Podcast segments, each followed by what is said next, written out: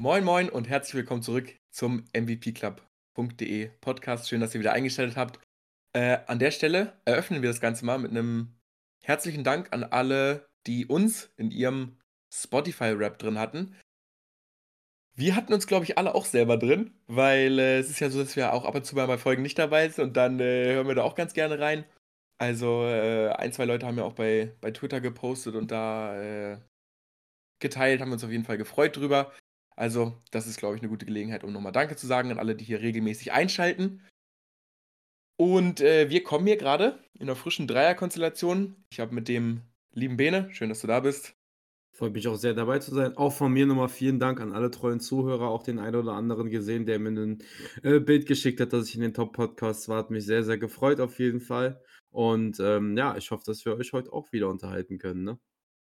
So sieht's aus. Wir kommen ja gerade frisch aus einer ähm, Session.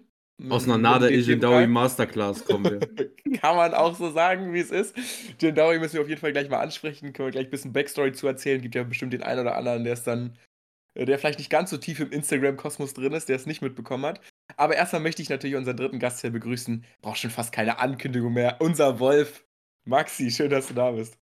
Ja, moin. Also ich glaube, es wäre jetzt ein bisschen lame, wenn ich mich nicht auch bedanken würde. Also auch von meiner Seite vielen Dank an alle Zuhörer. Ähm, und liebe Grüße auch an alle, die das jetzt gerade hören. Ah ja, liebe Grüße, ist doch auch mal schön. Machen wir so. Ähm, ja, also ich würde sagen, dadurch, dass hier die Erinnerungen noch frisch sind, hier wie Post-Match-Interview, ähm, auch kompletter Fiebertraum. Wir haben geguckt, äh, Hertha gegen Hamburg, also Elfmeterschießen gewesen. Dann, ich schalte um, weil ich zufällig gesehen habe, dass äh, Florenz gegen Parma war, das gerade Elfmeterschießen war. Da steht einfach Christensen im Tor, der ja in der letzten Saison noch bei Hertha war. Und äh, irgendwie haben die dann einfach gleich, zeitgleich Elfmeterschießen gehabt. Hertha Keeper hat aber auch äh, den letzten dann gehalten. Also guten Job gemacht. Und am wichtigsten natürlich, wir haben es erst verpeilt, weil wir haben, also wir haben natürlich einen völlig legalen Stream geguckt. Das äh, steht ja außer Frage. Aber äh, irgendwie gab es da Verbindungsprobleme.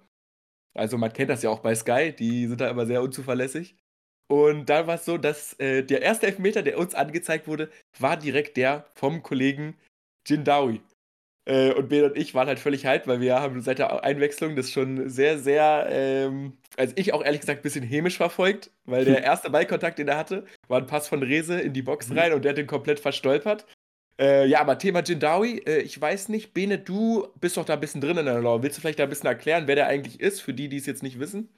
Ja, also Nader El ist halt äh, 'nen Fußballprofi, der aber hauptsächlich sein Geld eben als Influencer verdient. So, der macht mit seiner Frau zusammen und seiner Tochter, die auch in die Öffentlichkeit so ein bisschen stellt, äh, halt Videos, Vlogs und sowas und hat die ein oder andere Debatte schon gehabt darüber. So, das ist ja irgendwie ein soziales Thema, so müssen wir hier nicht aufgreifen, aber der spaltet halt auf jeden Fall die Gemüter. Ich würde sagen, so Typ Spieler oder Typ Person, entweder du liebst ihn und feierst ihn oder du hast ihn halt so.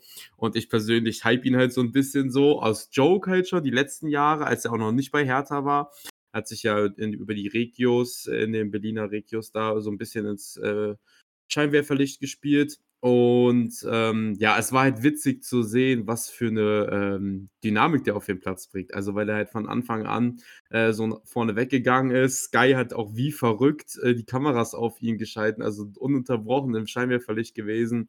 Hat einen Freistoß an sich genommen und sowas alles. Und halt, ja, wie gesagt, nicht den ersten, dachten wir, aber trotzdem überhaupt einen Elfmeter geschossen. Also schon ganz witzig. Um ein bisschen auf die Leistung auch einzugehen, ich fand auch, also beim 3-3 in der 120. hat er durch den Flügelwechsel äh, das Assist eingeleitet. Äh, kann man schon machen, ne? Also war, denke ich mal, solide für seine erste äh, Profi-halbe Stunde oder 40 Minuten. Ist auch ein echt geiles äh, Debüt gewesen, natürlich, ne? In der Verlängerung, in so einem Spiel und dann noch Elfmeterschießen und so. Der denkwürdigste Moment bisher in seiner Karriere, da erinnere ich mich noch dran, war, äh, ich glaube, das war sein erstes oder zweites Spiel, wo er bei Herthas zweiten Mannschaft dann war. Und ich meine, Herthas zweite, die spielen Regio oder so, das guckt sich ja keiner an. Und bei dem ersten Spiel mussten die dann so extra Sicherheitskontrollen machen. Und ich glaube, da waren irgendwie zigtausende Zuschauer da. Ich weiß nicht, wie viele das waren, vielleicht so zwei, drei, vier, fünftausend. Ähm, also das war wirklich völlig absurd. Max, hast du das Spiel geguckt gerade? Äh, ich hatte es die ganze Zeit nebenbei offen. Also ich, ich habe äh, auf einem Bildschirm halt ein bisschen hier äh, rumgetippt und äh, auf dem anderen halt geguckt. Und Dich von Jindawi sagen- verzaubern lassen. Und ich muss ganz ehrlich sagen, also ich habe halt Konferenz geguckt, ne? aber äh, die ganze Verlängerung gesehen und ich würde echt sagen, dass er bei Hertha einer der besten in der Verlängerung war. Also viel Gefahr ging eigentlich immer davon aus, wenn er halt auf dem Flügel ausgewichen ist. Ähm, und äh, Brefliak hat ja, glaube ich, im Sturm gespielt, also ganz zentral auf der 9.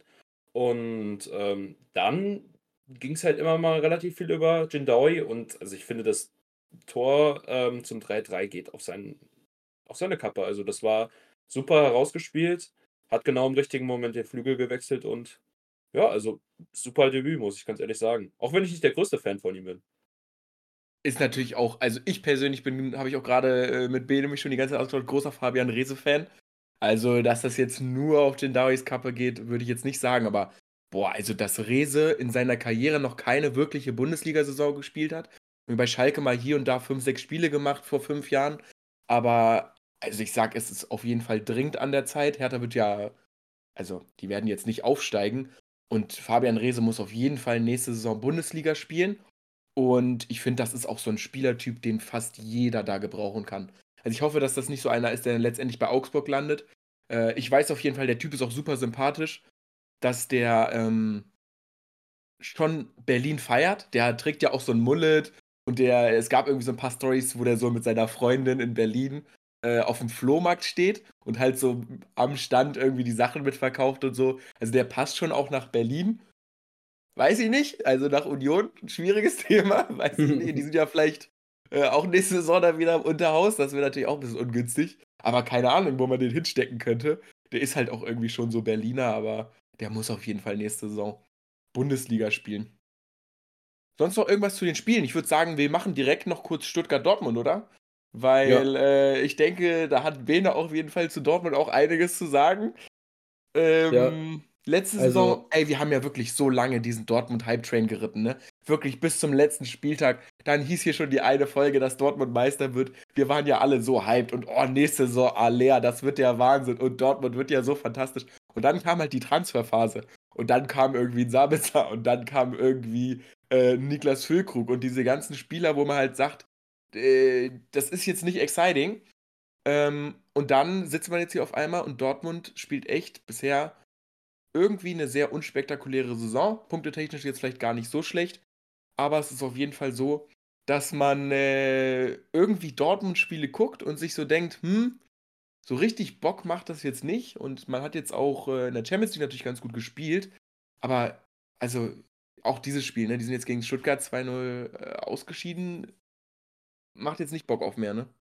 Es ist halt heute auch wieder taktisch relativ kurios gewesen. Also ich glaube, die haben dann im Endeffekt mit einer Dreierkette, beziehungsweise dann äh, sehr tief auch mit den äh, Wingbacks gestanden, also sogar in einem Fünferblock hinten drin gestanden.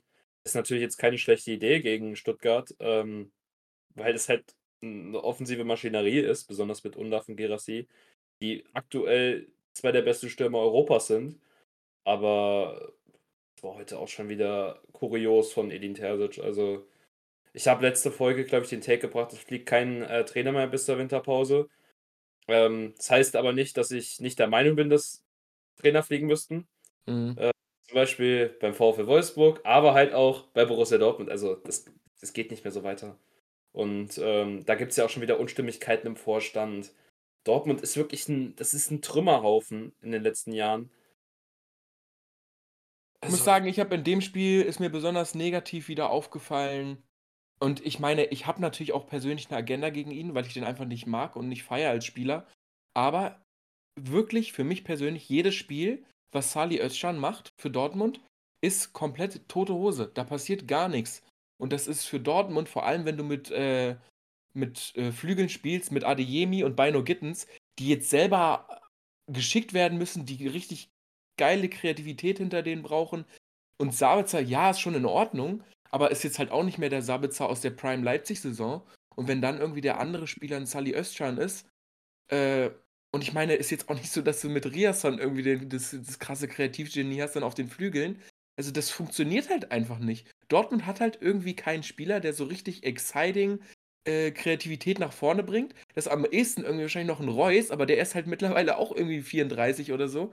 Also diese, dieser wirklich coole, kreative Spieler, wenn Julian Brandt halt nicht spielt, oder ähm, dann in der zweiten Hälfte reinkommt und halt einfach nicht so einen guten Tag hat, dann hat Dortmund keinen. Niemanden, der da irgendwie äh, Torchancen kreieren kann. Und dann äh, steht es bei Bene hier bis oben. Ja, wir haben ja die Konferenz eben, wie gesagt, zusammengeschaut.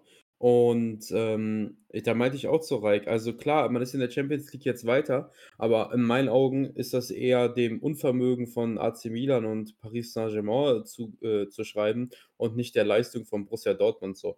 Also ich sehe auch Dortmund keinen deepen Champions League Run haben. Ich habe die Maxi ja so aus Joke äh, geschickt gehabt, weil äh, Dortmund, äh, als sie das letzte Mal ähm, im Halbfinale waren, äh, im Finale waren, war ja auch Rampley äh, gegen äh, Bayern damals. Und dieses Jahr ist ja auch wieder Rampley-Finale, so Dortmund CL-Run. Ähm, aber nee, also wird nicht passieren in meinen Augen. Und bei Dortmund ist einfach dieses riesige Problem, wie du auch gerade angesprochen hast. Wenn du dir einfach diesen Kader anguckst, was da für Spieler sind. Also, wenn du das schon mit letztem Jahr vergleichst, ist das alleine. Guck mal, letztes Jahr hast du auf dem Feld einen Jude Bellingham war noch mit dabei und dann teilweise auch ein Haller in Form und weiß ich nicht was. Einfach, du hast dir die Aufstellungen letztes Jahr angeguckt und das war, wenn man auch an Zeiten, als noch ein Pulisic da war oder irgendwas oder ein Guerrero auch alleine. Und mittlerweile ist das aber so, du guckst dir diese Aufstellung bei Dortmund an und irgendwie hast gefühlt, äh, die Hälfte sind Anti-Fußballer so. Das kann halt absolut nicht der Anspruch von Borussia Dortmund sein. Und ähm, ja, dann verlierst du halt auch mal gegen den VfB Stuttgart, bei denen halt aktuell alles zusammenläuft, ne? Jetzt mal, jetzt mal ein wilder Take in die Runde. Wo würde Borussia Dortmund, also ich, mein Take kommt gleich, erstmal die Frage. Wo würde Borussia Dortmund stehen, wenn sie Gregor Kobel nicht hätten? Würde mich jetzt nur mal eure Meinung interessieren. Das alleine schon, äh, finde ich, eine Frechheit für ein Team wie Dortmund, dass man wirklich auf Ernst sagen muss, dass Kobel mit Abstand deren bester Spieler aktuell ist. Es kann nicht sein, dass du irgendwie den Anspruch hast, das zweite oder zumindest drittbeste Team in Deutschland zu sein und dein Starspieler ist dein Torwart. Also, das ist halt, äh, da fängt es ja schon an. Und du, also ist halt genau der Punkt, ne? Der hat den ja schon viele gesichert, diese Saison. Es läuft ja trotzdem schlecht. Also da. Ich finde krass. Ich muss ein bisschen rudern live in der Folge. Mein Take mit dem, dass die Spieler besser waren. Wenn du dir das anguckst, hat teilweise auch vor zwei Saisons irgendwie Tom Rote gespielt und Sagadu in der IV. Ich glaube einfach, Haaland vorletzte Saison und Bellingham letzte Saison haben dieses Dortmund-Team halt einfach geisteskrank durchgecarried. Also, weil die Probleme sind eigentlich gar nicht so neu, weil du halt auch letztes Jahr, wenn man hier mal Dortmund Kopenhagen Gruppen Gruppenphase, da hast du auch schon den Süle hinten drin, der Meunier hat da teilweise immer noch gezockt, Torgan Hazard, Modest, es sind ja eigentlich nicht so viel besser als das, was du da aktuell hast. Du hast halt diesen Unterschiedsspieler gerade nicht und du warst halt einfach unfassbar abhängig davon. Also das ist schon, ja, Dortmund muss sich riesige Gedanken machen, wie, was man da verändern kann, beziehungsweise was man dringend sollte. Ich meine, äh, man sieht ja jetzt auch aktuell, was für ein krasser Unterschiedsspieler äh, Jude Bellingham ist. Und man hat ja mit Bellingham ja. und Haaland, das muss ich mal überlegen, Top 3 Ballon d'Or-Kandidaten sind Mbappé, Haaland und Jude Bellingham. Zwei von den dreien waren einfach bei Dortmund und ist klar, wenn man die beiden verliert, dann kracht es aber richtig.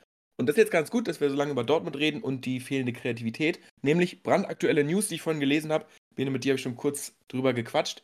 BVB plant angeblich spektakulären Tauschstil mit Manu, dass man irgendwie das verrechnet, Sancho zurückzuholen und dafür Malen abzugeben.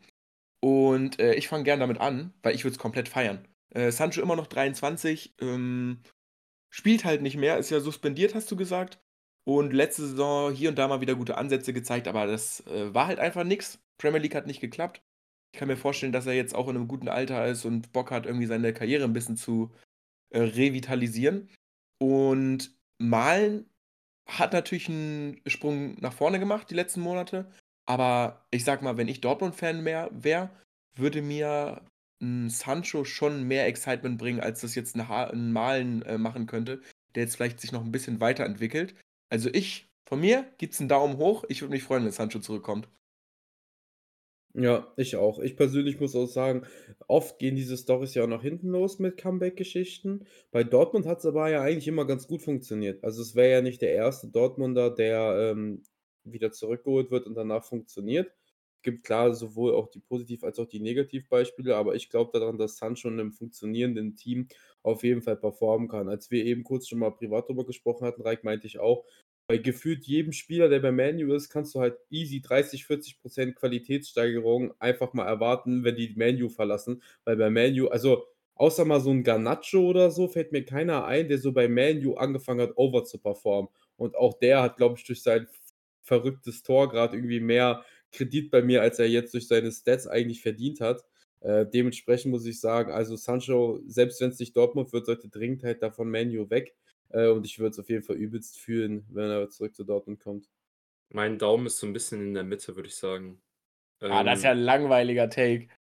Ja, Sicherheitstake. Ein Sicherheitstake hier mal von Maxi. Muss auch mal sein, ne? Mal ein also ruderfreier Take.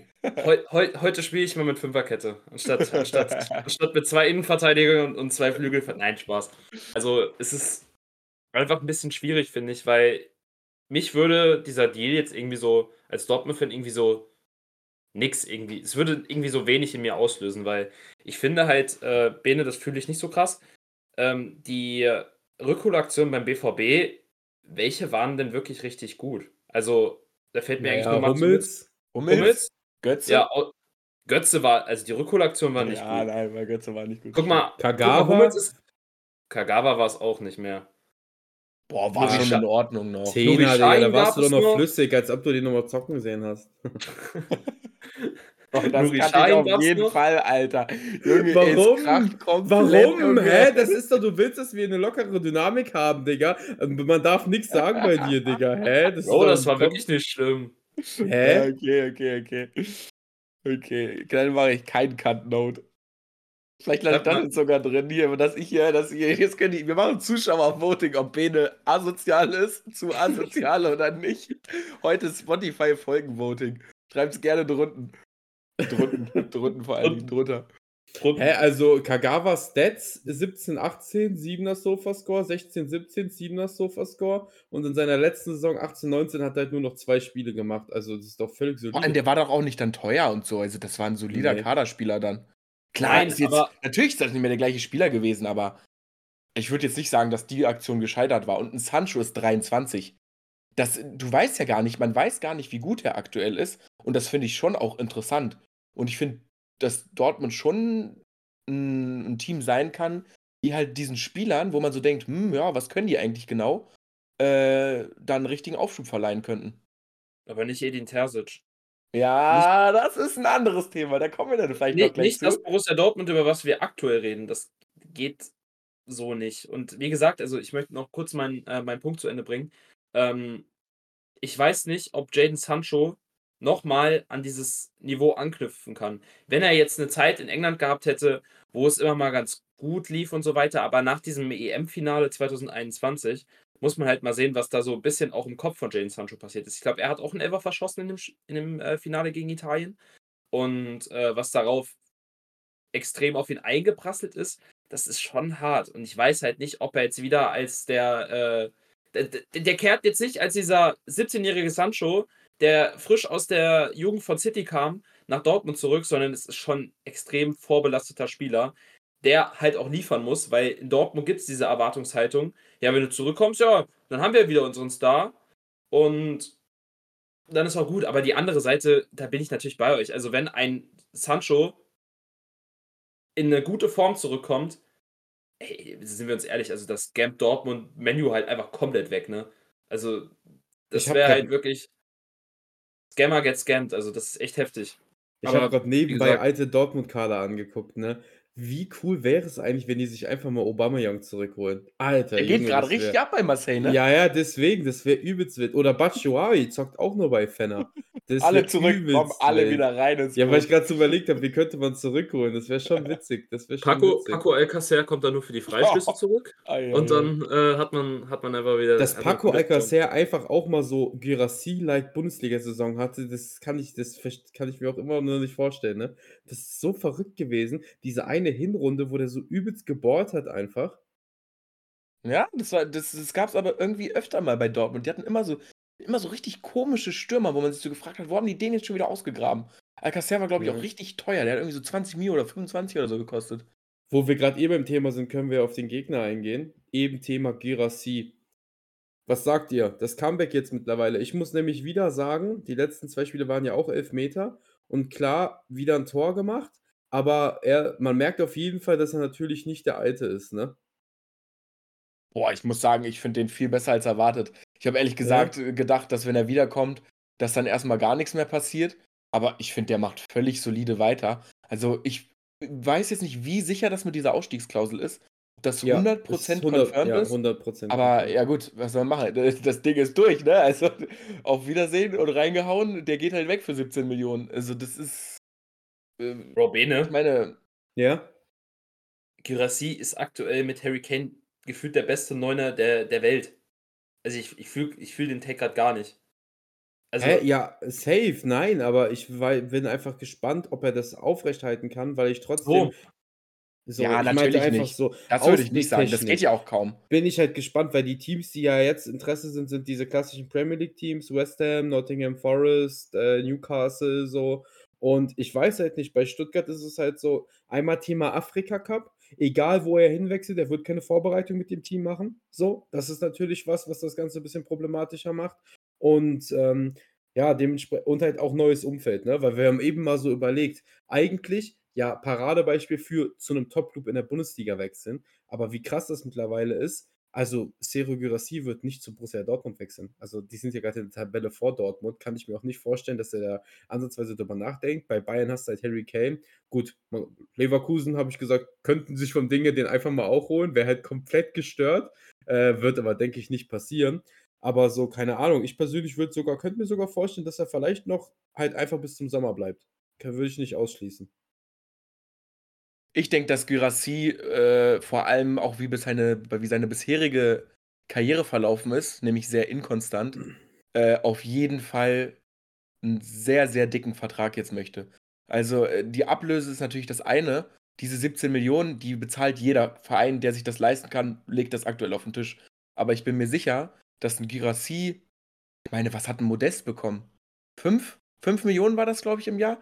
'N Guirassy wird auf jeden Fall, äh, jetzt die 7, 8.000.000 anpeilen wollen. Der wird jetzt grade bei Ja. Stuttgart vielleicht 1,5 oder 2 verdienen. Äh, 7, 8.000.000 bezahlt keiner in der Bundesliga. Bayern vielleicht, aber die brauchen den nicht wirklich. Äh, und das ist 'n klassischer Premier League Transfer. Serie A wird keiner bezahlen. Der Serie A holt sowieso nur Stürmer, die mindestens 35 sind. Äh, fällt schon mal allein deswegen raus. Dann hast du gut, Ligue 1, also was soll der da? Macht keinen Sinn. Ähm, und dann hast du eigentlich nur Premier League. Das ist 'n klassischer Transfer, wie du schon gesagt hast, irgendwie so West Ham oder so was, die halt dem dann die 7, 8.000.000 auf 'n Tisch knallen.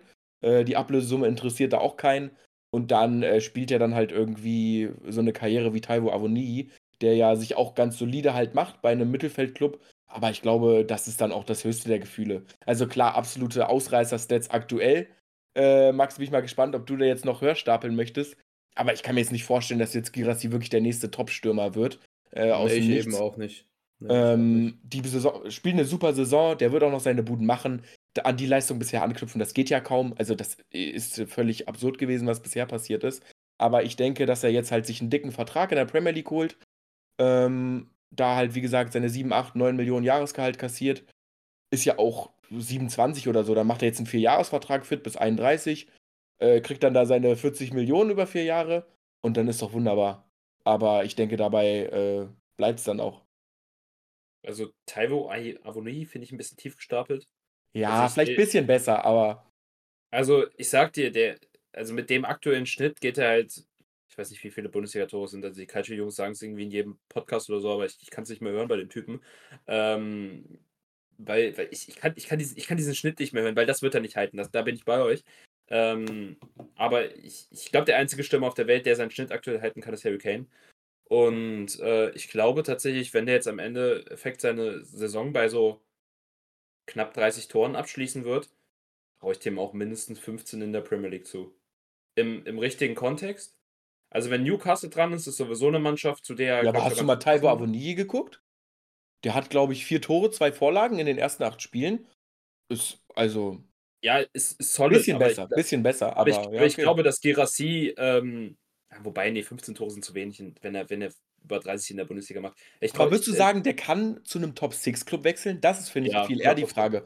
Ob jetzt der 100 %. wirklich Startelf-Potenzial hat für irgendwie, äh, Chelsea, Arsenal und so weiter. Weil, also, da ist der sehe ich den überhaupt nicht.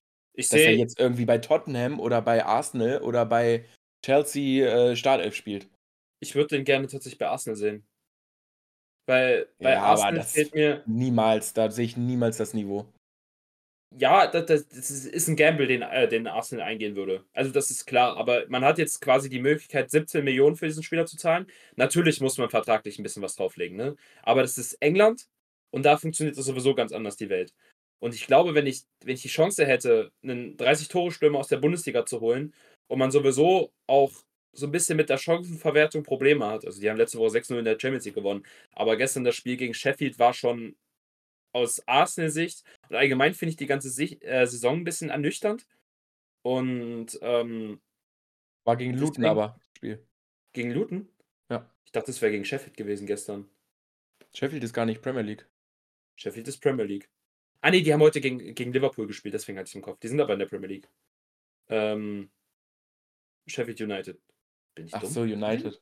Sind, sind die in der Premier Die sind in der Nein, ne? es ist Sheffield Wednesday. Sheffield. Ach nee, ich verwechsel die. Es gibt zwei Sheffield-Clubs. Der rote ist in der Premier League, der heißt Sheffield United. Und dann gibt es noch Sheffield Wednesday, die spielen in der Championship. Ah, Ey, jetzt hast, du mich, gelernt. jetzt hast du mich komplett verwirrt. Es gibt Ach zwei so. Sheffield-Clubs.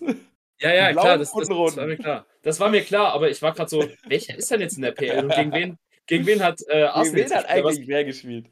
Aber Arsenal hat gestern gegen Luton gespielt und ich finde, Genau. Arsenal hat in der, dieser Saison extreme Probleme auf der neuen und Gabriel Jesus ist für mich ein guter Stürmer neben einem richtigen Neuner. Also ich glaube, das wäre wär so ein bisschen der Dennis Undav, den er dann hätte als Partner. Und ich glaube, wenn ich Arsenal wäre, würde ich den. Gamble eingehen. Wenn, ich- wenn ich Ja, Arsenal aber wäre, würde ich Arsenal lebt auf den Flügeln. Die leben von Martinelli und Saka. Saka ist unantastbar. Die werden keine Doppelspitze spielen. Machen die Nein, nicht. ich auch nicht. Und Aber- deswegen, äh, ich sehe halt kein Top-6-Team. Das war ja genau der Take. Und der macht jetzt, der geht jetzt nicht zu West Ham, was ich halt für ein realistisches Target halte, und macht da 30 Buden. Äh, was heißt 30 Buden? 20 Buden, sage ich auch nicht. Der macht nicht 20 Tore für West Ham in der Premier League. Können wir mal gucken. Wenn der Premier League-Transfer durch ist, das ist doch mal eine Saisonwette, da würde ich mich auf jeden Fall komplett sehen. Ähm, Maxi, wenn du jetzt eh gerade schon hier so, du bist mir ein bisschen zu gut drauf, deswegen würde ich jetzt mal zu Wolfsburg kommen. Äh, Thema Trainerdiskussion hatten wir jetzt ja kurz schon bei äh, Dortmund, da sind wir uns, glaube ich, einig. Bei Wolfsburg sind sich scheinbar Fans äh, hier mit Maxi und äh, Schäfer nicht ganz so einig. Schäfer stärkt mal wieder Kovac. Ist doch immer wieder schön zu lesen, keine Trainerdiskussion. Ähm, Maxi, diese News habe ich ja heute in die Gruppe geschickt, hast dich wahrscheinlich gefreut, oder? Dass Kovac weiterhin euer Mann bleibt. Äh, also Reik, das ist Mobbing gerade, das weißt du, ne? Das, das, das geht gar nicht. Ähm, ja, was soll ich sagen? Also, wir haben seit sieben Auswärtsspielen nicht mehr gewonnen. Äh, wir haben seit September kein Spiel mehr gewonnen, wenn der Gegner nicht RB Leipzig hieß. Also, ich weiß nicht, irgendwie, irgendwie liegen, äh, liegen die uns. Und ähm, man merkt, dass die Mannschaft definitiv einen neuen Impuls braucht, dass äh, Nico Kovac vielleicht kein Top-7-Trainer der Bundesliga ist, sondern vielleicht eher zu einer, zu einer Mannschaft wie zum Beispiel Bremen oder Köln oder sowas passen würde. So vom Stellenwert. Also so mal gegen Abstiegskampf. Vielleicht möchte man sich stabilisieren im Mittelfeld oder sowas. Ähm, das ist aber dann das höchste der Gefühle bei Nico Kovac. Ich hatte Riesenprobleme auch mit dem Spiel gegen, ähm, gegen Bochum am Wochenende. Das war ja noch viel schlimmer als das gestern. Und gestern war, also Bochum war, saß ich tatsächlich am Ende einfach nur noch lachend auf der Couch. Weil, weil, Das ist weil, schon weil, immer kein gutes Zeichen als Fan. weil es halt einfach so witzig war, wie da einfach gar kein Konzept drin war im ganzen Spiel. Also du halt, jeder im Aufbau hatte so konstant eine Anspielstation. Reik, jetzt nur mal kurz aus deiner Sicht, ist das, ist das gut oder ist das eher so schlecht? Ja, da ist, da ist schon Luft nach oben. Habe ich auch ganz kurz noch zu Dortmund. Thema Anspielstation, das ist ja wirklich katastrophal. Äh, diese diversen Clips, die es gab, wie Dortmund äh, von hinten aufbaut, vom Abstoß, wie dann irgendwie die Innenverteidiger komplett nach außen ziehen, wie das ja viele Teams mittlerweile spielen, aber dann bei Dortmund einfach da nur ein Sechser irgendwie quasi bei der Mittelfeldlinie steht und dann irgendwie sich die IVs fragen, ja scheiße, was mache ich denn jetzt eigentlich? Und dann müssen die da irgendwie die ganze Zeit den Ball wegpüllen. Also da sieht man tatsächlich ein bisschen Parallelen auch äh, zwischen Kovac und Terzic, unseren zwei halt- äh, geliebten Trainern. Das sind halt beides Trainer, die halt bei viel zu guten Clubs sind. Für ihr Niveau. Und ähm, ich will den beiden jetzt nicht die Bundesliga-Qualität absprechen. Das, dafür ist zum Beispiel auch ähm, Nico Kovac ein zu guter Defensivtrainer, finde ich. Ähm, aber offensiv ist das halt nichts. Und das Krasseste ist halt einfach, ähm, Maxi Arnold hat sich gestern permanent im äh, Deckungsschatten von Rocco Reitz agiert. Das, fand, das war auch wirklich wunderschön. Und äh, also ich finde, im, im, wenn du ein Top, eine Top-6-Mannschaft sein willst, dann müsstest du halt schon irgendwie mal den Anspruch haben, mal zumindest gegen 10 der, 10 der ähm, 18, äh, 17 Bundesligamannschaften die agierende Mannschaft zu sein. Und das ist halt auch nur möglich, wenn du vielleicht auch mal ballnahe Sechser hast und äh, nicht, dass deine Sechser sich permanent im, ähm, im, im Deckungsschatten auf, äh, rumlaufen. Also es, geht einfach nicht. Das ist, das ist einfach, das sind einfach so Basics, die man im Aufbauspiel einfach haben muss. Und die sind nicht mehr gegeben und deswegen. Ich, ich bin am Samstag im Stadion, aber ich, ich weiß nicht, wie ich, wie ich an dieses ganze Spiel rangehen soll. Ich habe nicht mal Bock und das ist das Heftige. Also, Wolfsburg-Thema ist abgehakt. Ja, aber was das einzig Gute ist, das einzig Gute, Maxi, immer hm? wenn du einen harten Take raushaust, passiert genau das Gegenteil. Das heißt, dass du eigentlich mit guter und breiter Brust in das Spiel gehen kannst und dann die drei Punkte abholst. Aber wie, wie, wie lange reden wir da schon über Wolfsburg? Also abgesehen von den RB-Dingern, ja, aber was denkst du, was, was denkst du, was muss passieren, dass Kovac noch fliegt? Also, weil du spielst vor der Winterpause halt nur noch gegen Freiburg, Darmstadt und Bayern und gegen Bayern, du kannst ihn ja nicht rausschmeißen, weil er gegen Bayern verliert. Das heißt, denkst du, es wird reichen, gegen Freiburg und Darmstadt zu verlieren, dass man ihn vor dem Bayern-Spiel noch rausschmeißt? Kann ich mir nicht vorstellen. Vor allem das Witzigste ist, ich rechne uns sogar die höchsten Chancen gegen Bayern aus, weil das wieder ein Gegner ist, der diesem ganzen Kovac-Defensivfußball liegen würde. Gegen, gegen Darmstadt müssen wir die agierende Mannschaft sein und müssen 90 Minuten quasi Darmstadt herspielen gegen Freiburg. Ich weiß, Bene, du hast ja deine Sympathien hin, aber da müssen wir eigentlich auch die agierende Mannschaft sein und nicht immer nur reagieren. Und ähm, ich sehe uns am Samstag keinen Punkt holen. Und ich glaube, der Stuhl wackelt schon, auch wenn Schäfer eben gerade den Rücken stärkt. Also, wenn ich mir überlege, dass vor ein paar Wochen schon die erste Krisendiskussion kam, äh, letztes Jahr im Herbst gab es auch eine kurze Phase, wo es auch mal um Rauswurf ging. Und da hat Schmatke sich nochmal für ihn stark gemacht beim Aufsichtsrat. Und ich glaube tatsächlich, dass die Entscheidung, ob Kovac fliegt, auch ein bisschen eher im Aufsichtsrat getroffen wird als von der sportlichen Leitung.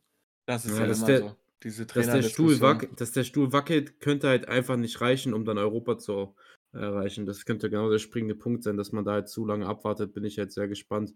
Wer auf jeden Fall Europa erreichen wird, ist Bayer Leverkusen, über die ich ganz kurz noch sprechen wollen würde gar nicht so lange, ist ja gar nicht so spannend, dass man da 3-1 souverän gegen Paderborn gewonnen hat. Was ich aber ansprechen will, ist eben, der gute Herr Patrick Schick hat nämlich wieder getroffen. Und das finde ich nämlich so phänomenal. Da habe ich nämlich heute einen Artikel im Kicker drüber gelesen, dass dieser Afrika Cup eben dieser Faktor im äh, Titelrennen sein könnte, weil Leverkusen hat ja mit äh, Kosunu Ta, äh, Ta sag ich schon, äh, Kusunu, Tabsoba und Bonifest drei Stammspieler, die zum Afrika Cup gehen und dann ja noch mit Teller und Atli zwei Backups. Aber Bayern hat eben auch mit Kim und Masraoui zwei Verteidiger, die zum äh, Afrika- bzw. Asia Cup fahren. Und Bayern hat ja schon angekündigt, da die äh, Vertrags, die Vertrags, die Kadertiefe mittlerweile schon so dünn ist, dass du da nachlegen musst. Das heißt, alle wissen auf dem Markt, okay, Bayern will nachlegen. Die wissen, Bayern hat Kohle und die wissen, was die Spieler wert sind, so generell aktuell. Das heißt, das wird sehr, sehr eklig. Und bei Leverkusen hast du eben im Hintergrund von dem Bonifest jetzt einfach mal einen Patrick Schick, der sich jetzt schon in Form schießen kann. Und du hast hinten drin auch eben einen Hinkapir und einen Stanisic. Stanisic heute auch wieder eine Vorlage gemacht. Dementsprechend muss ich sagen, Leverkusen überzeugt mich immer wieder aufs Neue, wenn du hier auch einen Kova hinten drin, Andrich kann ja auch IV spielen. Also die müssen nicht mal nachlegen, um im Sommer immer noch am Start zu sein. Also wirklich, ich äh, phänomenal bei Leverkusen. Leverkusen hat auf jeden Fall die beste Bank der Bundesliga. Und das ja. ist wirklich das, wo Bayern und Dortmund auf jeden Fall krass geschlafen haben. Da kann man schon fast von Glück sprechen, äh, dass Bayern aus dem Pokal geflogen ist. Weil wenn da noch DFB-Pokal dazu kommt, äh, dann wird es halt echt richtig ärgerlich. Dortmund noch Champions League drin, also das äh, könnte auf jeden Fall noch ein sehr, sehr großes Thema werden. Wo man ja mittlerweile sagen muss, dass Dortmund kaum noch Konkurrenz ist für Leverkusen. Aber Thema, Thema Meisterkampf, seid ihr dann noch Team Leverkusen? Weil ich muss sagen, äh, bei mir die letzten Tage, oh, ich bin nicht mehr ganz so drin. Ich habe so ein bisschen, äh, so ein bisschen Bayern-Angst wieder. Es war schon lange so, ich mir dachte, boah, Leverkusen unantastbar, die machen das so krass gerade. Aber ich muss schon sagen, dass ich gerade Angst bekomme, weil halt alle darüber reden, wie krass Leverkusen ist und oh mein Gott, das ist so heftig. Äh, ja, und dabei hat irgendwie keiner so richtig über Bayern geredet. Bockt auch nicht über Bayern reden. Klar, mir macht das auch keinen Spaß. Aber man muss halt trotzdem mal sich die Tabelle angucken und dann merkt man halt, dass die, wenn die jetzt halt ihr Nachholspiel gewinnen, Erster sind. Punktgleichheit, natürlich. Aber Klar, ja. ähm, ich bin auch der Meinung, dieses Dortmund-Spiel wäre, wenn man wirklich Meister werden will, muss das gewinnen eigentlich. Also, weil klar ist es trotzdem immer noch krass, dass du dieses Jahr ungeschlagen bist, außer einen, also das heißt, du hast kein Spiel verloren in der Bundesliga. Du hast generell auch kein Spiel verloren. Du hast ja auch in der Europa League und ein bisschen Pokal weitergefunden, außer eben gegen Dortmund und Bayern jeweils zwei Punkte abgegeben ist ja absolut heftig immer noch. Aber wenn du halt wirklich Meister werden willst, dann musst du hier auch, weil du überlegen warst, gewinnen. Also du warst ja das bessere Team gegen Borussia Dortmund da am Wochenende und hättest da eigentlich die drei Punkte erzwingen müssen. Grundsätzlich kann ich aber nicht einschätzen, ob Bayern jetzt wirklich so weiterrollt, weil eben bei Bayern schon auch für Bayern-Verhältnisse immer noch ein bisschen Sand im Getriebe ist. Ähm, ja, ich finde es schwer zu sagen. Also ich glaube, Leverkusen kann eigentlich nur an sich selber scheitern und nicht an Bayern, würde ich eher sagen. Sehe ich ähnlich. Sehe Bayern hat halt Harry Kane als Lebensversicherung. Das ist das Problem, was halt letzte Saison den Unterschied gemacht hat, warum es so knapp wurde. Man hatte halt keine Lebensversicherung so wirklich. Das musste dann irgendwie äh, der Youngster Musiala am Ende richten mit irgendeinem Distanzschuss und die noch zur Meisterschaft schießen. Aber dieses Jahr kannst du halt machen, was du willst, weil du halt vorne Harry Kane hast der die Spiele einfach alleine gewinnt. Und äh, deswegen ist Bayern trotz einer bisher eigentlich gefühlt durchschnittlichen Saison äh, komplett im Rennen. Ja, stimmt schon. Also das Einzige, was ich halt bei Bayern immer sehe, du, du sagst, du hast Bayern-Angst und da bin ich komplett bei dir. Also als ich das Spiel am Sonntag gesehen habe, dachte ich mir auch so, hm, die haben ein Nachholspiel gegen, äh, gegen wen ist das? Gegen Union. Kommen wir später auch nochmal dazu. Ganz lustige Aktion bei Union gewesen. Ähm, und ich habe auch ein bisschen Bayern-Angst, muss ich ganz ehrlich sagen. Aber man muss halt bei Leverkusen sehen, ich bin mir zu 100% sicher, dass die Teamchemie bei äh, Leverkusen mehr stimmt als bei Bayern. Weil du zwar, du hast diese, du hast diese Star-Energie nicht so krass, ähm, die halt dann nochmal aufkommen kann und vielleicht auch mal Gemüter hochkochen. Wir haben es gesehen, wie es letztes Jahr so hochkochen kann bei Bayern, dass sich ein Manet und ein Sané in der Kabine auch einfach mal schlagen. Ähm, und wenn es vielleicht mal ein Spiel gibt in der Champions League, einen unangenehmen, Ge äh, unangenehmen Gegner irgendwie hat, boah, weiß ich nicht, ob Bayern dann so ähm, geschlossen am Wochenende aufs Feld läuft. Also ich weiß auch nicht, ob Thomas Tuchel so der, na, wobei der ist eigentlich ein sehr guter Vermittler. Also wenn es Nagelsmann gewesen wäre, würde ich mir da mehr Sorgen machen. Aber ähm, ja, also wie gesagt, bei Bayern, die, da, da stimmt auch nicht immer alles. Es kann nicht bei einer Mannschaft, es gibt keine perfekte Mannschaft in der Bundesliga. Und Leverkusen muss auch jetzt mal Punkte liegen lassen. Und Bayern wird auch noch Punkte liegen lassen. Wir haben einfach einen Meisterrennen auf Augenhöhe und das würde ich halt einfach sagen. Und ich glaube, ein wichtiger Faktor ist, ist halt Patrick Schick, was Bene gesagt hat. Das könnte halt noch richtig entscheidend werden für Leverkusen. Ich meine, unschlagbar ist Bayern nicht, wie Saarbrücken gezeigt hat. Ne? Also gibt immer wieder. Saarbrücken ja auch ge geisteskranke Story, da habe ich auch kurz eine private Story zu. Ich habe heute nämlich die 18 Uhr Spiele oder 18:30 äh, mit einem Kumpel zusammengeschaut und habe mir dann so mal bei der TM angeguckt, ja, wo kommen diese Saarbrücken-Spieler einfach her? Ja, Kai Brünker, der hier Stürmer. Ich klicke den so an. Äh, für alle, ich komme halt, ich wohne mittlerweile in Villingen-Schwenning, das ist eine Kleinstadt in Baden-Württemberg, so. Sagt den meisten eigentlich nichts. Und ich sehe so, geboren in Villingen-Schwenning, guckst du seine Karriere an, bei Villingen äh, angefangen Fußball zu spielen und so und Real Talk, keine 30 Sekunden später, köpft er nach einer Ecke einfach ein Ding rein. Also wirklich insane. Also ich habe ja eigentlich keine Verbindung zu ihm, aber irgendwie übelst gefühlt. Und generell nochmal ganz kurz zum Pokal, das habe ich eben auch live gecheckt. Durch das Ausscheiden von Eintracht Frankfurt und anschließend Borussia Dortmund kriegen wir einen Pokalsieger seit das erste Mal seit den 90ern. Also wir haben einen sicheren Pokalsieger, der noch in diesem Jahrzehnt, beziehungsweise Jahrtausend, ja, noch keinen Pokalsieg geholt hat. Also ich finde das so cool. Wirklich, wenn man das durchgeht, Lautern würde ich unfassbar fühlen. Gladbach würde ich persönlich auch fühlen, wenn die mal wieder einen Titel holen würden. Würde ich ihn übelst gönnen. Pauli wäre eh komplett insane, wenn die ihren ersten Titel in der Vereinsgeschichte holen würden. Saarbrücken brauche ich, glaube ich, nicht erklären. Leverkusen wäre halt cool wegen der Story, wie wir gerade gesagt haben. Hertha auch erste Pokalsieg im eigenen Stadion wäre wär übelst krass. Stuttgart auch. Also bis auf Fortuna Düsseldorf, die mir halt irgendwie mehr oder weniger egal sind, sage ich sieben von acht Leuten würde ich fühlen. Man muss halt echt sagen, dass mittlerweile also gut, äh, wir lassen natürlich die Kirche im Dorf.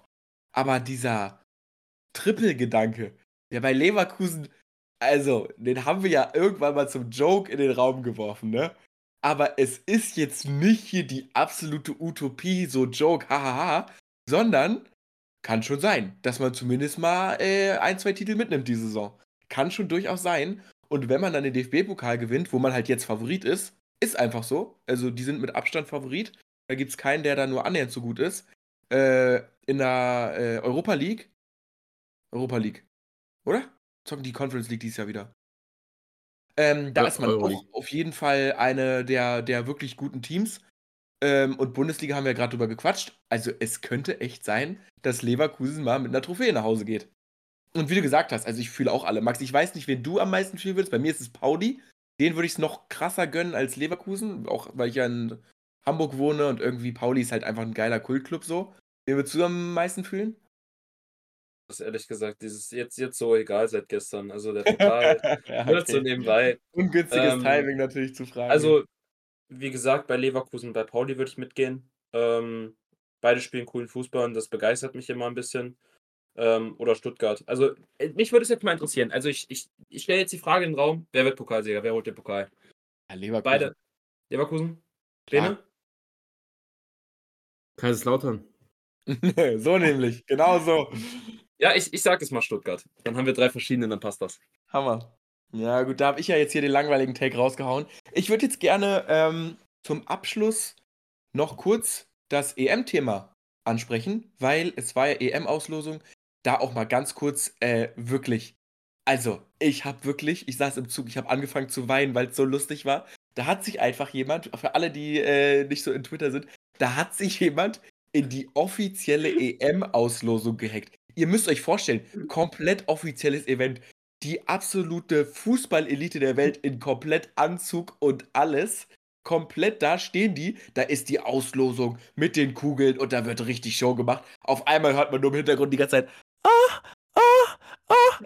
Und das ging ungelogen für 10 Minuten so, dass da irgendjemand so einen verdammten, wirklich wie so ein Meme eingespielt hat, was dann da einfach auch konsequent durchliegt.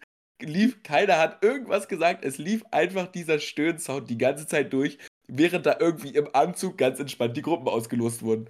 Das war auf jeden Fall, glaube ich, mein Highlight der Fußballwoche, muss ich sagen. Wirklich fantastisch. Daumen hoch an den, äh, wer auch immer das war, der das auf dem Laptop da irgendwie im Hintergrund angemacht hat. Äh, das ist wirklich richtiger sechste Klasse Humor, stehe ich wirklich komplett dahinter. Äh, aber wir können ja auch ganz kurz äh, inhaltlich diskutieren, nämlich zu den Gruppen. Ähm, ich bin jetzt nicht so der internationale Fußballfan, ist nichts Neues. Bene, deswegen würde ich direkt mal an dich übergeben. Wie, äh, wie, wie siehst du das? Würdest du jetzt sagen, okay, man hat jetzt quasi schon mal äh, die Endrunde gebucht und kann äh, sich schon mal zurücklehnen? Oder hast du da jetzt schon Bedenken für Deutschland? Ich habe immer noch Bedenken. Also, ich bin ja eh der größte Anti, so was Deutschland angeht. So, ich will nicht jetzt sagen, ich will jetzt nicht das zu schlecht reden, aber für mich realistisch. Also, Schweiz, für mich verliert man. Also, wenn du gegen die Türkei verlierst, wenn du gegen Österreich verlierst und wenn du gegen Mexiko und Unentschieden spielst, dann gewinnst du nicht gegen die Schweiz. Die Schweiz ist, kann ein internationales Top-Team auf die Beine stellen. Also da sind Spieler, ein Jan Sommer, der in der Serie A zockt, ein Chaka wird aus einer Hammer-Saison kommen, du hast einen Okafor, du, also du hast einfach Leute mit Qualität. Schweiz ist für mich, wird man Punkte abgeben. Und dann kommt es drauf an, Ungarn, unfassbar unangenehm zu bespielen. Ich erinnere gerne an die letzte EM, wo man auch nur unentschieden gegen die Ungarn gespielt hat. Und ich würde jetzt nicht unbedingt sagen, dass sich das Team seit der letzten EM sonderlich weiterentwickelt hat. Ne? Also man hat da ja jetzt nicht irgendwie krass Schritte nach vorne gemacht. Du hast halt Lücke mittlerweile und ein Würz und ein Musiala sind mehr eingebunden. Aber ansonsten ist da ja ziemlich, sind ja die gleichen Leute da auf dem Platz, so wie 2021. Das heißt, Ungarn kann man gut und gern auch mal Punkte liegen lassen. Das heißt, es kommt alles, für mich kommt alles darauf an, performst du im Eröffnungsspiel. Auf dem Papier sind die Schotten der leichteste Gegner, allerdings auch nicht unbedingt ein Gegner, der den Deutschen so krass liegt. Also ist auch ein Scott McTominay, bin ich persönlich großer Fan von. Du hast bei den Schotten auch den einen oder anderen, der auf jeden Fall was auf dem Kasten hat. Und du hast diese Drucksituation ja auch. Das ganze Land schaut auf dich. Du eröffnest. Und ich kann mir halt auch gut vorstellen, dass es da schon scheitert. Wenn du da nur ein 1-1 holst, so auch ins Turnier startest, die Mentalität dann auch nicht fehlt. Also im Normalfall solltest du als Dritter hier weiterkommen. Aber ich call jetzt schon wieder, also Maxi guckt hier nicht so, aber du bist, also Bro, ich bin gespannt, was Nein. du sagst. Du, du bist auch bei Girassi biased und weil du Bundesliga halt einfach cool findest und den deswegen dreimal besser findest, als wenn der jetzt in der League oh, so viele Tore gemacht hätte. Nein, Bene, ich bin immer noch bei, bei irgendwie so vor zwei Minuten, als Reik da wirklich in sein Mikro gestöhnt hat. Ich kann, ich kann nicht mehr wirklich. ja, ja, ja, ich war auch kurz. Ich dachte nämlich auch, ich werde hier geflamed dafür, dass ich zu frech bin. Und er macht statt Stöhngeräusche zu sagen, einfach, er legt komplett los. Ich gehe hier, ich gehe hier alles. Ich gehe all in hier für den Podcast, ja. Das muss ja einfach mal, muss auch mal sein. Ich wollte dich nicht bei deinem Take unterbrechen. Ah, okay. Okay, also die Ungläubigkeit hatte dann dementsprechend für die, ja, ihr seht ja die Facecam nichts nichts damit zu tun. Ja, das heißt, ihr unterschreibt meinen Take oder wie verstehe ich das? Nee, ich bin Team Deutschland. Ich habe auch, ich weiß nicht, woher das kommt, ich habe Bock auf die EM. Ich sag's jetzt so, wie es ist. Ich weiß nicht, woher das kommt. Äh, ich gucke mir die Gruppen an. Ich finde alle Gruppen Hammer. Da sind in jeder Gruppe Spiele dabei, wo ich sage, ey, da habe ich richtig Bock drauf. Ich finde die deutsche Gruppe cool. Äh, Schweiz sowieso wegen Nachbarland immer ein cooles Duell. Schottland eh irgendwie eine geile Fußballnation. Die haben ein paar richtig coole Spieler. Callum McGregor, äh, John McGinn. Äh, ja, McTominay von mir aus auch. Der ist irgendwie auch cool. Also auch eine coole Fußballtruppe.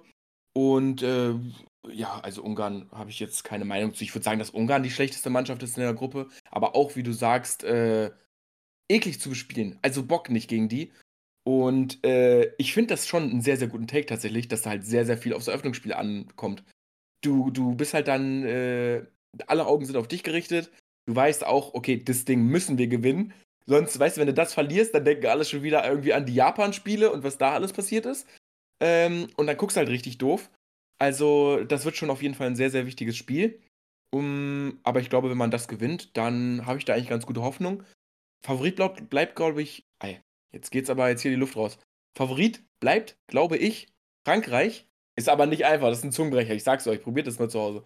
Ähm, und danach, weil wir können jetzt nicht alle sagen Frankreich, würde ich halt gerne mal von jedem mal einen Geheimfavoriten hören. Ich habe meinen schon, ich ändere den auch nicht mehr, verspreche ich euch, aber um euch jetzt nicht irgendwie zu biasen, würde ich gerne mal euren Geheimtipp hören, der jetzt halt nicht Frankreich ist. Ich würde selbst England ausklammern, weil England jetzt gerade mit Bellingham und Kane wäre irgendwie auch ein bisschen langweilig. Die würde ich tatsächlich auch so in den Top 3 Favoritenkreis zählen. Ich würde sagen, Frankreich 1, England 2, da werden sich die meisten einig sein, äh, dass das auf jeden Fall Teams sind, die man im Blick haben muss. Aber wer ist die Nummer 3? Und ich glaube, da könnten wir alle eine unterschiedliche Meinung haben. Ähm, ich also, weiß nicht, hat ich will vorne, Ich will vorbrechen, weil für mich äh, sind die eigentlich die Nummer 2. Also nach Frankreich kommt für mich nicht England, sondern definitiv Portugal. Also Portugal ist ohne Niederlage durch die Quali marschiert. Die haben nicht eine einzige Niederlage, haben irgendwie drei Tore kassiert oder irgendwas. Und der Kader ist komplett stacked. Also, du hast hinten drin den Diogo Costa, das ist ein richtig starker Keeper. Dann hast du von den jungen Leuten mit dem Inacio, der, der hierher kommt von Sporting und da kommen auch immer wieder andere. Dann hast du einen Ruben Diasch, hast du einen Pepe, der immer noch rasiert, du hast einen Cancelo auf der ZM-Position, Ruben Neves, klar, zockt mittlerweile in Saudi-Arabien, aber der hat ja trotzdem was auf dem Kasten. Du hast einen Vitinha, einen Joao Mario, Bernardo Silva, Bruno Fernandes und dann hast du vorne drin den Goat. Also insofern muss ich halt sagen, ey, Portugal für mich, du hast einen Rafael Leao, also ich kann so viele Namen sagen. Ich muss sagen, Portugal ist für mich ein absoluter, ich Geheimfavorit finde ich krass. Ich sage einer für mich die Nummer drei. Mein Geheimfavorit ist obviously Türkei. Aber zur Türkei würde ich gleich nochmal extern kommen, ganz kurz, wenn es in Ordnung ist. Jetzt, jetzt, hat er mir den Take geklaut, so eine, so eine Scheiße, ey. Das, das, das macht jetzt Nein, also äh, Türkei habe ich auch mit einem Kollegen von mir gesprochen, ist halt Türke. Äh, schöne Grüße an ihn. Ähm, die, die haben auch einen Kader, der stacked ist. Also muss man halt ganz ehrlich sehen, die, haben, die sind halt Real Talk mit einer B-Truppe. Ernst, dein Geheimfavorit? Nein, also ich, ich habe okay. die jetzt, also die kommen auf jeden Fall mindestens ins Viertelfinale, ist mein Take. Und ich glaube, da kann man, da kann man einen gewissen Realismus raussehen. Ähm, und mein Geheimfavorit ist halt, glaube ich, tatsächlich, ich feiere sie halt, aber ich habe ein bisschen Angst, was Kaspar Jüllmann nächstes Jahr wieder anstellt. Äh, Dänemark kann man immer nennen. Der Kader wird von Jahr zu Jahr besser. Und wen man halt auch wieder nennen muss, ob, ob es jetzt nach den letzten Jahren noch ein Geheimfavorit ist, halt Kroatien. Ne? Also der Kader ist halt auch noch extrem stark. Ich denke, dass Luka Modric Nix, der bei seinem letzten großen Turnier nochmal richtig was abreißen will. Und ähm, ja, in der Nationalmannschaft spielt bekanntlich Lofromaya auch einen guten Fußball. Von daher ähm, bin, ich, bin ich noch ganz äh, hoch bei Kroatien drin. Hammer, finde ich gut. Dann haben wir nämlich alle unterschiedliche Teams. Und jetzt bin ich gespannt, ob ihr jetzt hier irgendwie rückwärts aus eurem Stuhl fallt. Aber, und da bin ich vielleicht auch ein bisschen biased, ich habe Oranje. Ich bin all in. Leute, ich sag's euch. Ich habe ähm, ich echt nochmal äh, mich viel mit dem Kader beschäftigt. Ich habe mir das angeguckt, ich habe irgendwie richtig Bock bekommen. Ich finde die von vorne bis hinten alle geil. Van Dijk ist wieder zurück, ist wirklich, äh, spielt wieder eine richtig gute Saison. Mit Frimpong, der jetzt endlich die Chance bekommt in der Nazio, was irgendwie viel zu lange gedauert hat, aber der jetzt aktuell einer der besten Außenverteidiger der Welt ist. Mittelfeld muss man nichts sagen, das ist sowieso die Stärke irgendwie. Und dann hast du vorne drin einen meiner Lieblingsspieler, der äh, in der Premier League einen relativ schweren Stand hat, der bisher auf unserer Website der einzige Spieler ist, dem ich die glatte 5,0 gegeben habe, Rodi Gakpo. Und äh, der hatte bei der WM quasi seinen Durchbruch. Und irgendwie habe ich im Gefühl, dass der da durchstartet. Der wird jetzt die Rückrunde bei Liverpool langsam in Fahrt kommen und dann Richtung Ende der Saison, dann geht es irgendwie los. Und ich sag, dass Rodi Gakpo ein richtig geiles Turnier spielen wird und dann äh, auf einmal nächste Saison bei Liverpool richtig abgehen wird wieder. Bin ich komplett biased, sage ich ehrlich, ist von mir fast so ein Gefühlstake, wie äh, Bene das wahrscheinlich gleich mit der Türkei hier veranstalten wird. Aber ähm, deswegen, das wollte ich mal gesagt haben, halte die Augen offen. Äh, Holland auf jeden Fall mein Geheimfavorit. Äh, bevor Bene loslegt, noch einmal mhm. ganz kurz, wenn äh, wirklich äh, Holland Europameister wird, dann kaufe ich mir ein Vechos-Trikot und ich poste, glaube ich, 20 Bilder mit diesem Trikot auf Insta.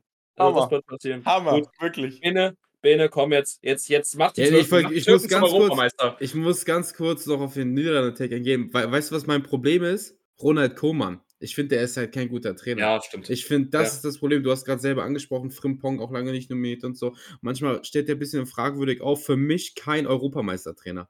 Weil es macht einfach schon auch, der Coach macht auch schon groß was aus. Und ich persönlich würde finde, man muss die noch nennen. Ich hätte gedacht, dass du die auf jeden Fall nennst. Also, weil Dänemark ist für mich, sorry, ein absoluter Quatschcall. Also, die Dänen sind überhaupt nicht mehr das, was die bei der letzten EM noch waren. Ich finde, man muss die Spanier nennen. Also das, vielleicht habt ihr da irgendwie eine Antipathie, ist ja viele ja, Deutsche stimmt. nennen die nicht gerne, stimmt. aber Spanien mhm. ist für mich eigentlich, Portugal war bei mir so ein bisschen aus Sympathie auf der 3, aber Spanien, England, Frankreich sind so für mich die Top-Favoriten. Spanien auch wieder eine absolut Hammer-Quali gespielt und da brauche ich jetzt auch nicht die Leute aufnennen, aber du hast ja vorne drin Ferran Torres, Lamin Jamal wird wahrscheinlich zocken, Nico Williams, Ruiz, Merinho, Javi, äh, Gaia, also du hast ja auch einen Haufen Qualitätsspieler. Ähm, ja, also für mich die Spanier muss man schon noch kurz erwähnen. So. Finde ich gut. Müssen wir drin haben, aber wir können jetzt auch nicht. Ne, es sollte halt jeder auch seinen äh, Passionate Call raushauen. Das, diese Passion habe ich halt einfach nur für Oranje. Äh, aber ne, dass Spanien krassen Kader hat, da müssen wir nicht drüber reden. Aber Thema Passion ist, glaube ich, ganz gut, ne?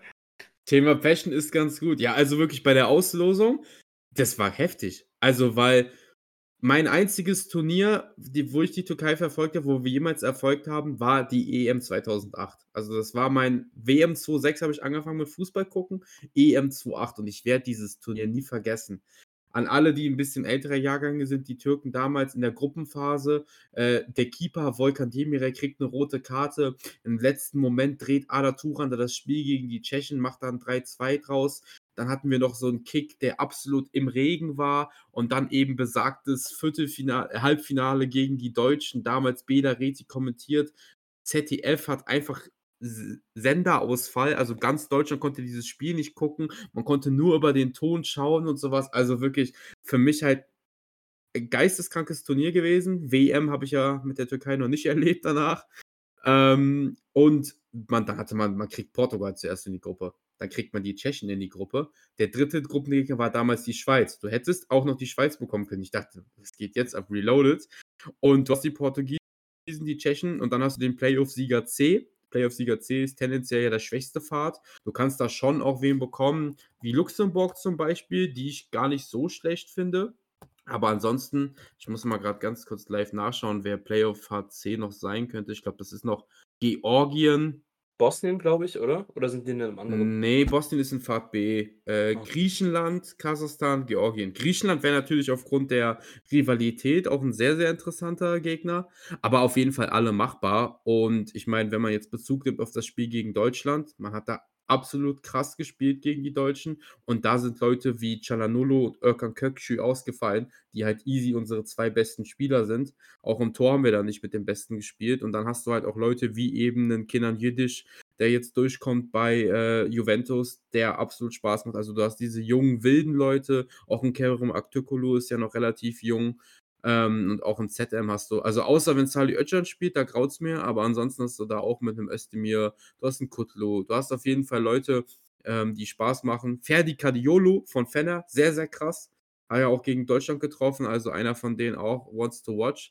Ich sage nicht, dass die Türken jetzt Europameister werden, aber ich, äh, believe auf jeden Fall auch an 'nen Deep Run.